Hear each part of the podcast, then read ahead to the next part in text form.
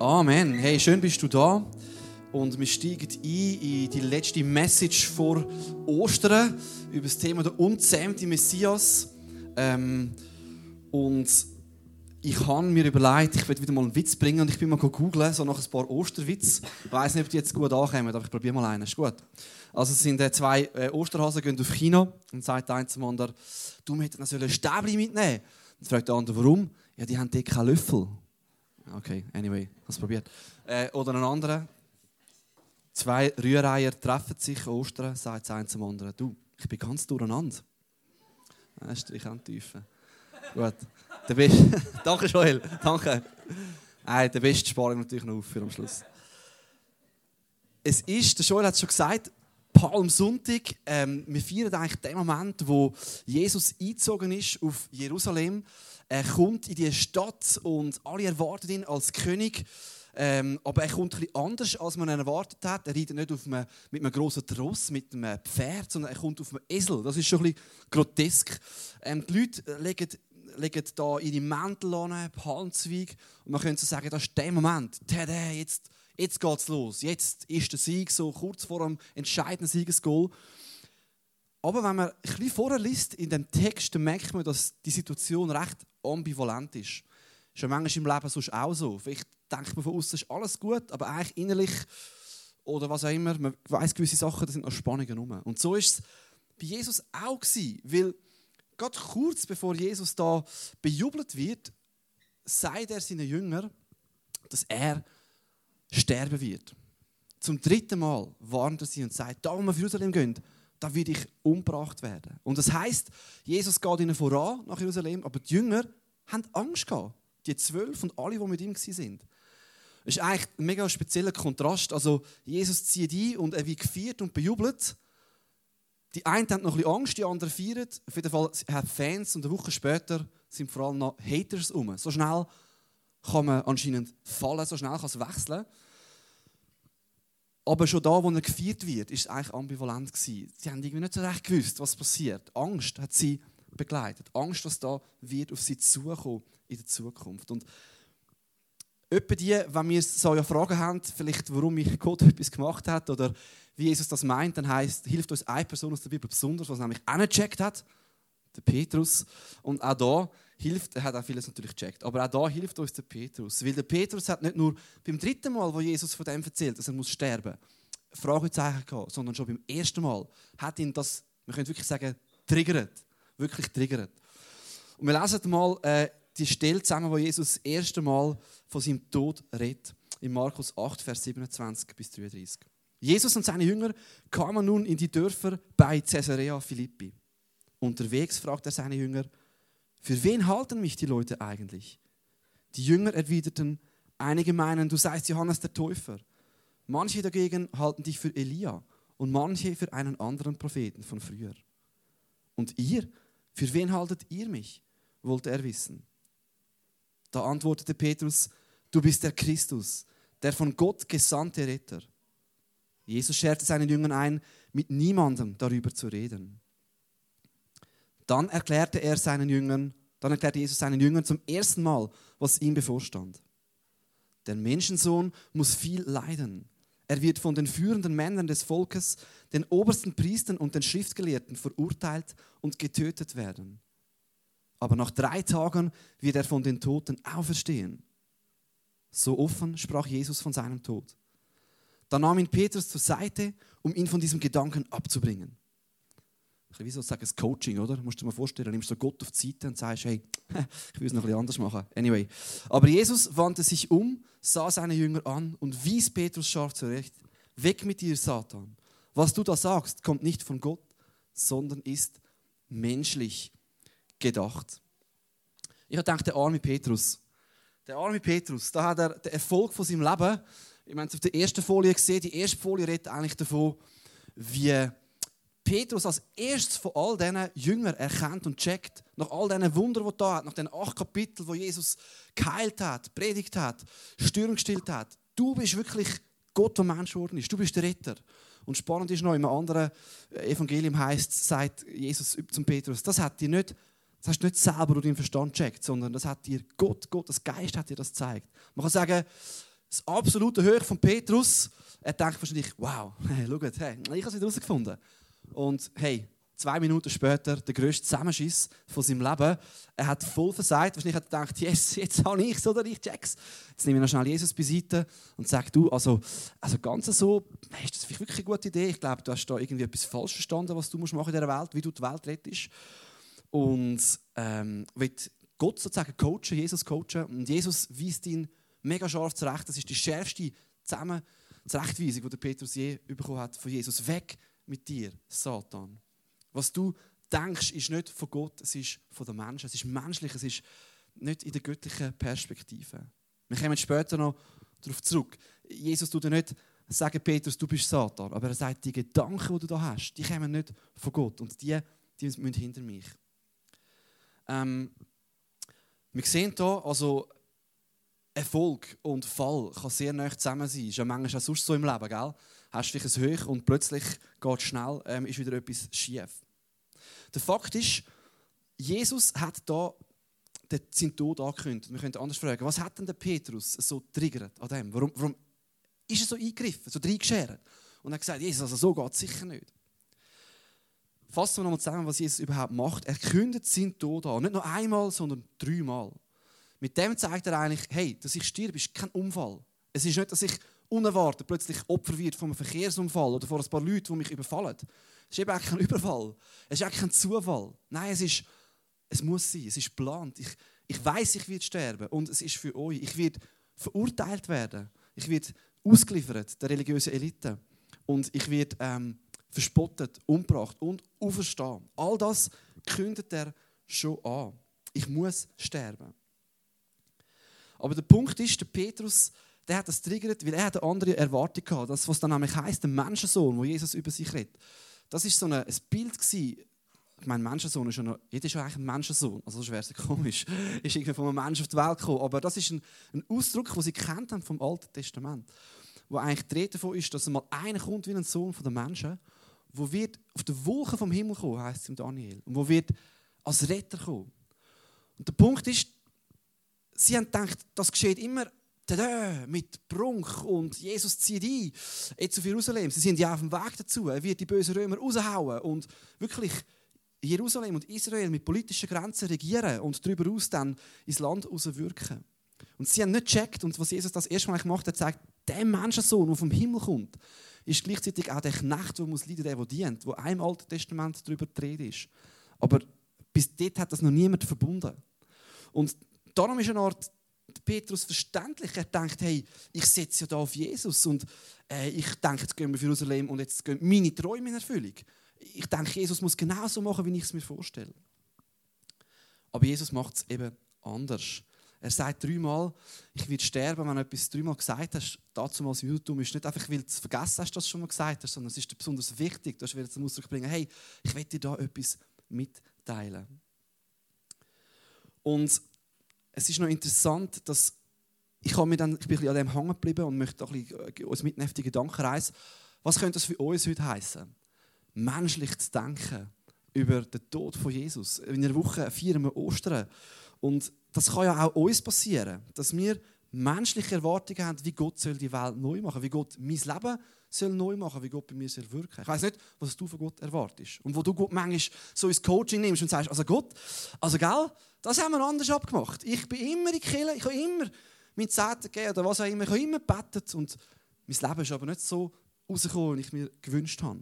Vielleicht denkst du, ja, was soll Jesus für mich tun? Er soll mir einen perfekten Partner geben, Partnerin, oder er soll für Menschenrechte da sein und uns Weltfrieden bringen. So und so, wie ich es mir vorstelle, durch die und die Art und Weise. Er soll der nice Guy sein, der, der mir meine Wünsche erfüllt. Und etwa die kommt es mir vor, falle auch ich in die in die Falle, dass ich menschlich denke, dass ich nicht Gottes Plan sehe mit dieser Welt. Das ist auch oft schwierig für uns zu verstehen, wenn man überhaupt irgendwie begreifen können. Aber was könnte es für uns heißen, menschlich über das zu denken? Und genau, vielleicht können wir den Vers nochmal äh, rein tun, was heißt eben, der Menschensohn muss leiden. Über das bin ich so ein bisschen hängen geblieben. Anscheinend sagt Gott da, es gibt einen ewigen, guten Plan wo Gott mit dieser Welt hat und für diesen Plan muss der Menschensohn leiden. Muss. Nicht, könnte oder vielleicht für gewisse Gruppe ist es noch das Vorbild oder nein, er muss. Was heißt das für die Welt? Was heißt das für mich? Warum muss er leiden? Leiden, sagt man ja hey, auf Mundart. Sagt mir meine Frau etwa die. Ich sage auch Weisheit, aber man sagt ja Weisheit. Ja, ist ja gleich. Danke dir, danke wirklich, dass ihr mich ertragt mit all meinen Germanismen, würde man vielleicht sagen. Keine Ahnung. Ich bin natürlich mit einem, mit einem, ich bin natürlich mit einem Schwab im Büro.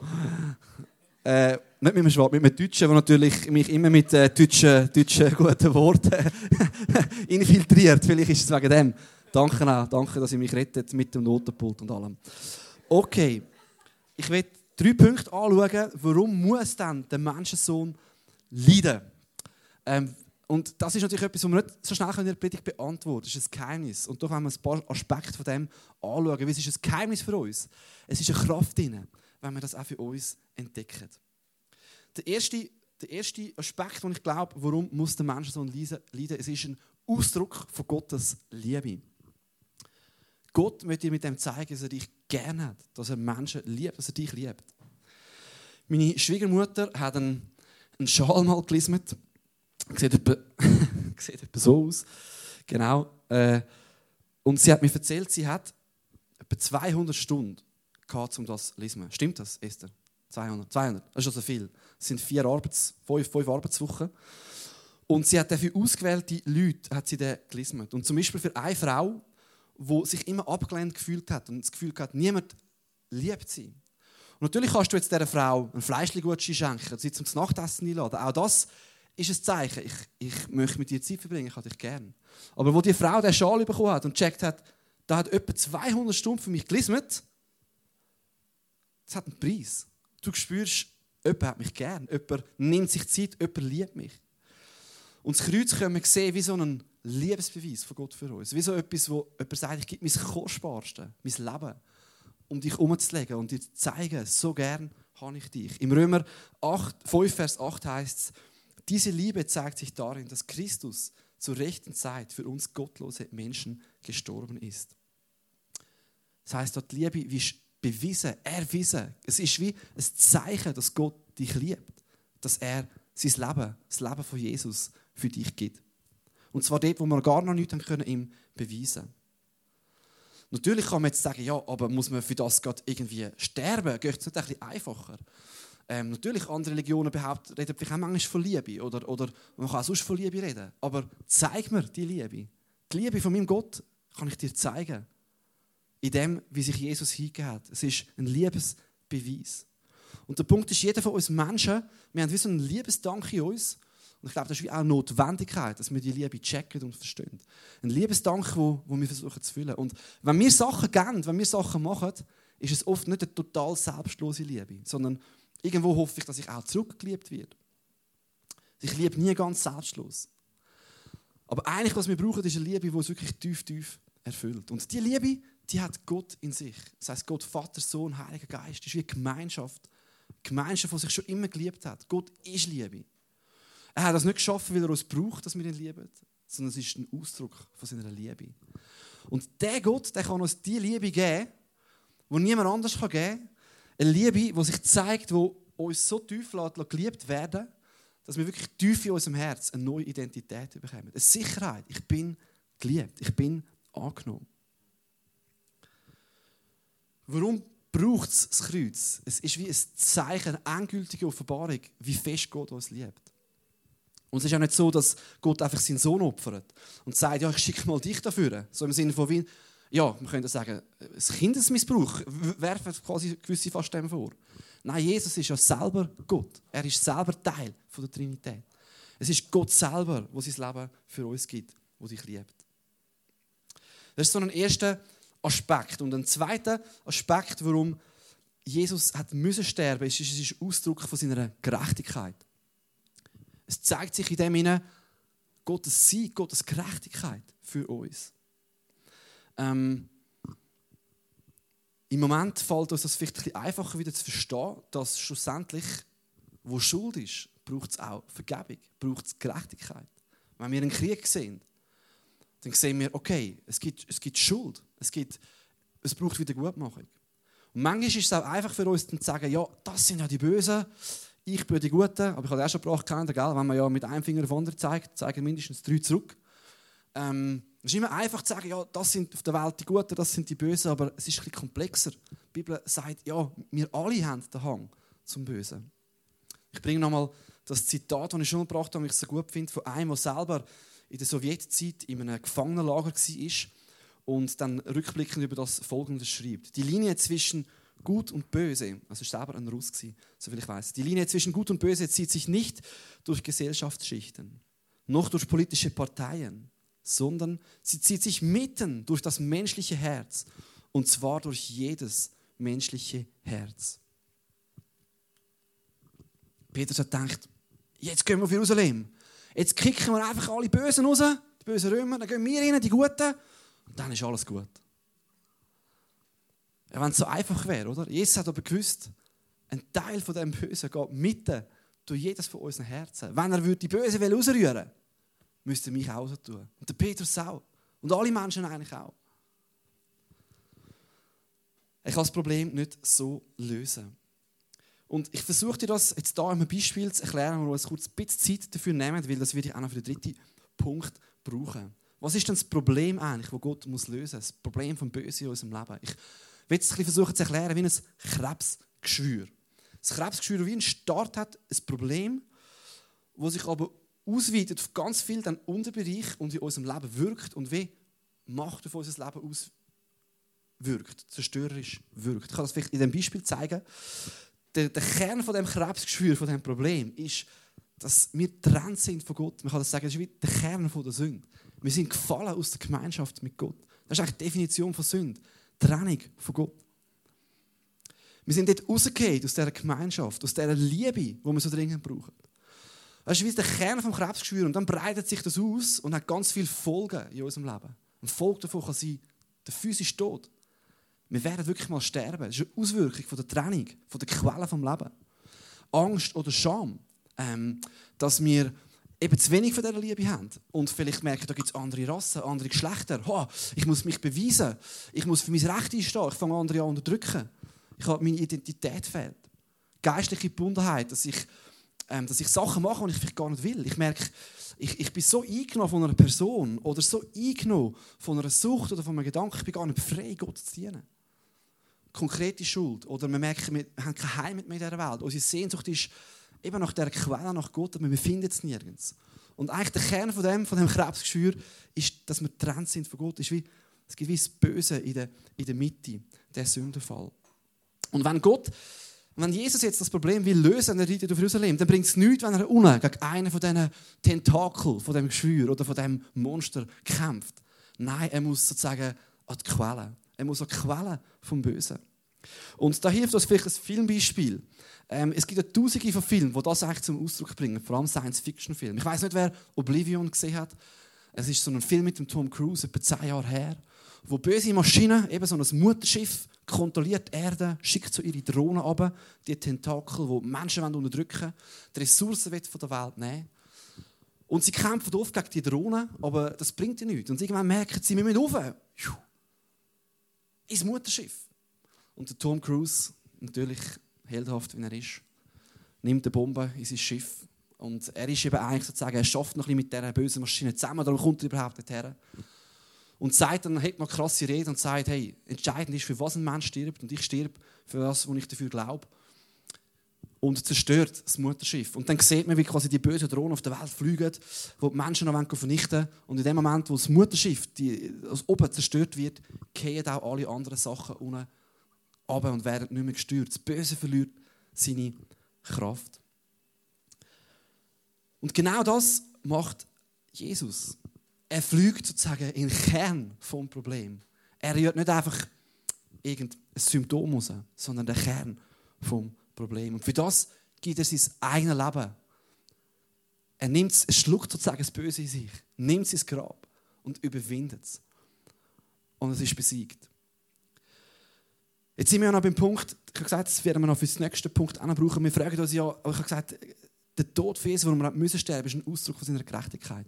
Wir können sich fragen, Gott ist ja allmächtig. Warum kann er dann einfach Schnips machen und das Geschwür da oben ist weg? Warum kann er nicht, keine Ahnung, irgendwie reingehen und ein bisschen umschiessen, ohne sterben und wieder abhauen? Warum braucht es ein Opfer?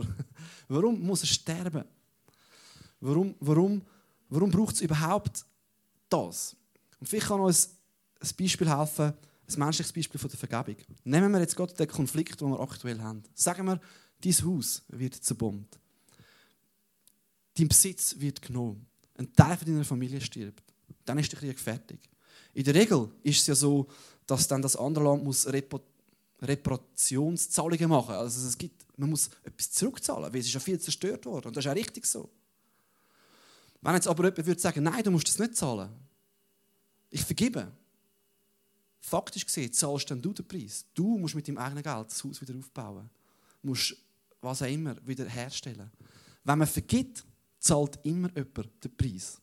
Entweder zahlt der, der es wieder gut machen muss, und wenn du selber vergisst, zahlst du selber. Rufmord. Jemand hat dich in den Dreck gezogen. Entweder machst du jetzt den anderen kaputt, gehst um, oder sagst, nein, ich lasse auf mir sitzen, aber dann trägst du Konsequenzen. Du leidest darunter, vielleicht ist dein Ruf geschädigt, es kostet etwas. Und so macht es eigentlich Sinn, dass wenn man die ganze Schuld und all das Negative von der Welt nimmt, wenn es bei uns sogar einen Preis hat, dass es da einen viel höheren Preis muss gezahlt werden, um Gerechtigkeit zu tun. Und der Preis zahlt Jesus am Kreuz. Er gibt sein Leben und sagt mit dem, es ist gut, ich zahle den Preis. Es ist vergeben, ich nehme auf mich die Kosten, das, was nicht gut war. Manchmal haben wir auch ein bisschen Mühe mit dem im Westen, oder? So der Gedanke, okay, es braucht, es braucht ein Urteil, es braucht ein Gericht. Ähm, aber auch da kann uns vielleicht wieder helfen, ein Zitat von jemandem, der selber einen Krieg erlebt hat, damals so in Ex-Jugoslawien. Und er schreibt folgendes: Der Miroslav Wolf schreibt, es braucht die Idylle eines Häuschens am Stadtrand, um auf die Idee zu kommen, dass menschliche Gewaltlosigkeit, ich da falsch drauf, dass menschliche Gewaltlosigkeit aus dem Glauben entsteht, Gott würde auf sein Gerichtsurteil verzichten. Also er würde Gerechtigkeit einfach sagen, ja, schwamm drüber, ist alles nicht so wichtig in einem Land der verbrannten Erde, dessen Boden vom Blut der Unschuldigen getränkt ist, wird dieser Glaube komplett untergehen, zusammen mit einigen anderen liebgewordenen Überzeugungen, in denen unser liberales Denken gefangen ist. Es geht dann natürlich mehr ums Thema Gewaltlosigkeit. Die Idee ist zu sagen, ja, wir haben Pazifismus, wir haben Frieden, wir können einfach so vergeben. Es braucht gar kein Gericht von Gott am Ende. Aber er sagt, nein, das Gericht von Gott am Ende hilft, dass ich da in dieser Welt nicht zurückschlagen muss. Ich überlasse das Gericht mal Gott. Gott wird mal urteilen. Gott, Gott wird mal richten. Das Negative und das Böse. Darum muss ich es nicht machen in dieser Welt. Aber es braucht das Gericht. Und der Punkt ist, dass Jesus jetzt nicht sagt, ich kriege all euch raus. Obwohl das Böse auch mit in unserem Herzen ist, wie es der Typ gesagt hat, der das selber miterlebt hat, als einen Folterer und in seinem eigenen Leben. Sondern Jesus sagt, ich nehme das Tentakel, das Böse. Das Gericht nehme ich auf mich. Ich zahle an deiner Stelle. Ich zahle. Es braucht das Gericht, aber ich zahle. Es ist ein Ausdruck von Gottes Gerechtigkeit. Und drittens, es ist ein Ausdruck von Gottes Sieg. Ähm, ich finde das so ein cooles Beispiel in dem, in dem Film oder eben auch x anderen Filmen. Du kannst noch so viel unten das Böse bekämpfen. Und manchmal hilft es auch. Du bringst vielleicht in einem Bereich bringst du den, den Find zurück, oder? Vielleicht kann es auch in einem Unterthema sein von unserem Leben, wo du einen Sieg erringst. Aber das Entscheidende ist, wenn sozusagen das Mutterschiff zerstört ist, dann ist die Macht vom Bösen, wo das Böse steuert, erledigt. Und auch die Auswirkungen, die Tentakel, die verlieren das Böse, die Kraft. Ein Stückchen sehen wir das in der Geschichte von Petrus mega schön. Weil es ist wirklich noch krass, was Jesus da an Petrus sagt. Die gleichen Worte, die er da sagt, benutzt er sonst, um Dämonen auszutreiben. Die, gleich, die gleichen Ausdruck. Weg mit dir. Weg, gang raus, weg. Weg mit dir, Satan. Ich glaube nicht, dass der Petrus bei dem, dass Jesus bei dem jetzt einen Exorzismus macht und einen bösen Dämon aus dem Petrus austreibt. Nein, er sagt mir, das, was hinter dem Denken steht, wo du da sagst, wo du mich abhalten willst, von dem, was ich eigentlich mache. Ich will das Mutterschiff zerstören, nicht irgendetwas sonst. Das, was hinter dem steckt, das ist eigentlich von dämonischer Macht prägt, vom Bösen prägt. Und das zeigt irgendwo durch, wenn wir das ernst nehmen, dass nicht alles, was wir machen, natürlich haben wir Verantwortung, aber es gibt Kräfte in dieser Welt, die uns beeinflussen können, die uns zu Sachen treiben, die wir gar nicht wollen, die hinter den Sachen dieser Welt stehen hinter Macht, hinter Geld, hinter Versuchungen, die uns treiben wollen, die uns knechten wollen. Und Jesus bezwingt sozusagen den Tod und erringt den Sieg und das bringt Freiheit in unser Leben hinein. Ich möchte es dir mit dem Vers noch zeigen, Kolosser 2, Vers 15. Das ist noch so ein weiterer Aspekt, oder? Nicht nur die Vergebung, sondern auch der Sieg, wo Jesus für uns erringt. Und die gottfeindlichen Mächte und Gewalten hat er entwaffnet und ihre Ohnmacht vor aller Welt zur Schau gestellt. Durch Christus hat er einen kleinen, nein, mittelmäßigen, einen triumphalen Sieg errungen. Wow. Wow. Und ich liebe den Punkt.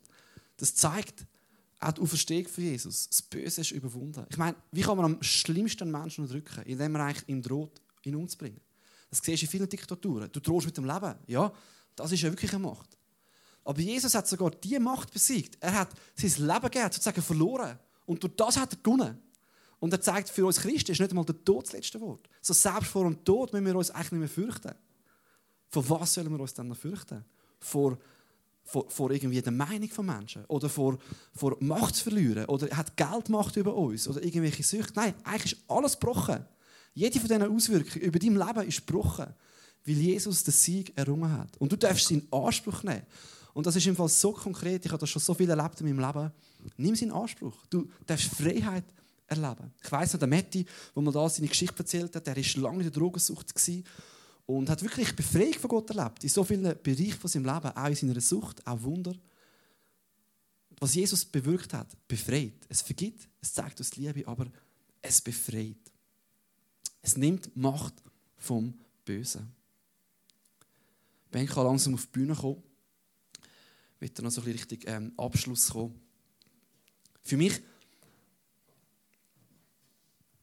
bleibt das natürlich ein Geheimnis, ähm, das Kreuz. Und wir sehen vielleicht so drei Aspekte Jesus, der uns liebt, wo seinen Schal sozusagen um uns leitet, wo gerecht ist, wo der Sieg für uns erringt, dass wir frei sein, wirklich frei sein.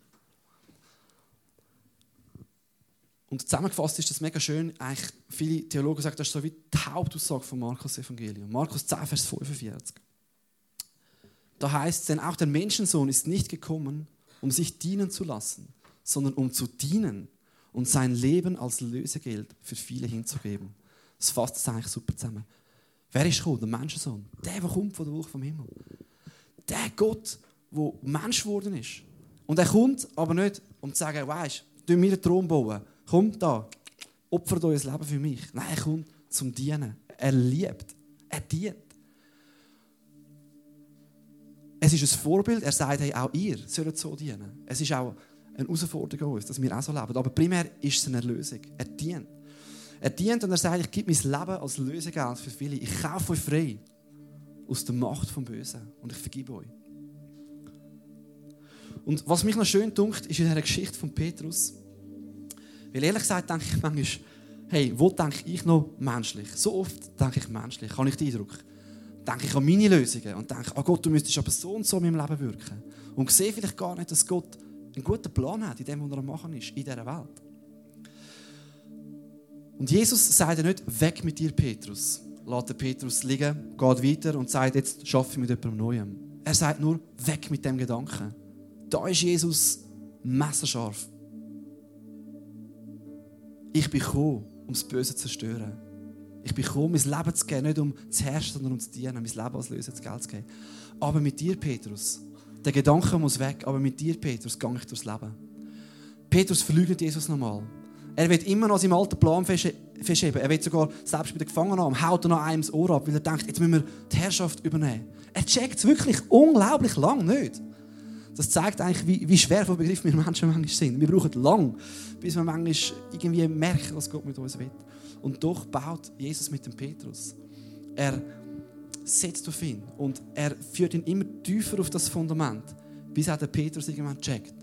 Und wir lesen es im Petrusbrief, wie er bezeugt und sagt, hey, Jesus ist für meine Schuld gestorben und das ist das Entscheidende. Er hat sein Leben für mich gegeben und auf das Fundament baue ich.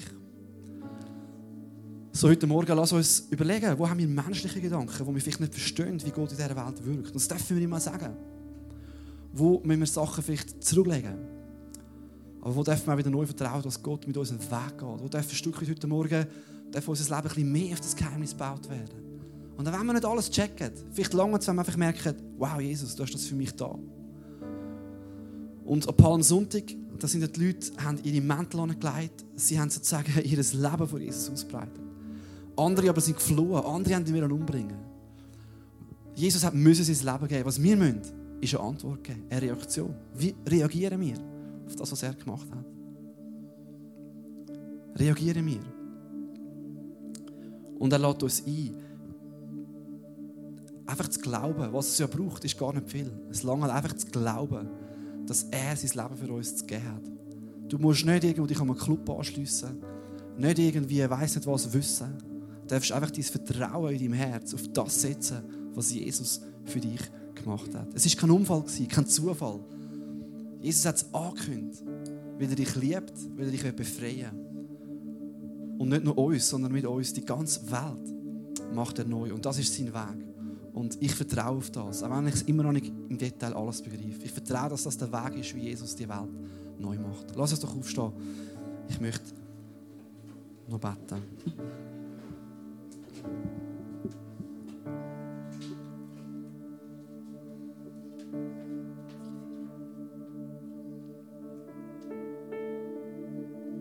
Ja, wir werden uns auch noch einen Moment von der Ruhe nehmen und vielleicht überlegen, was sagt Gott da zu mir?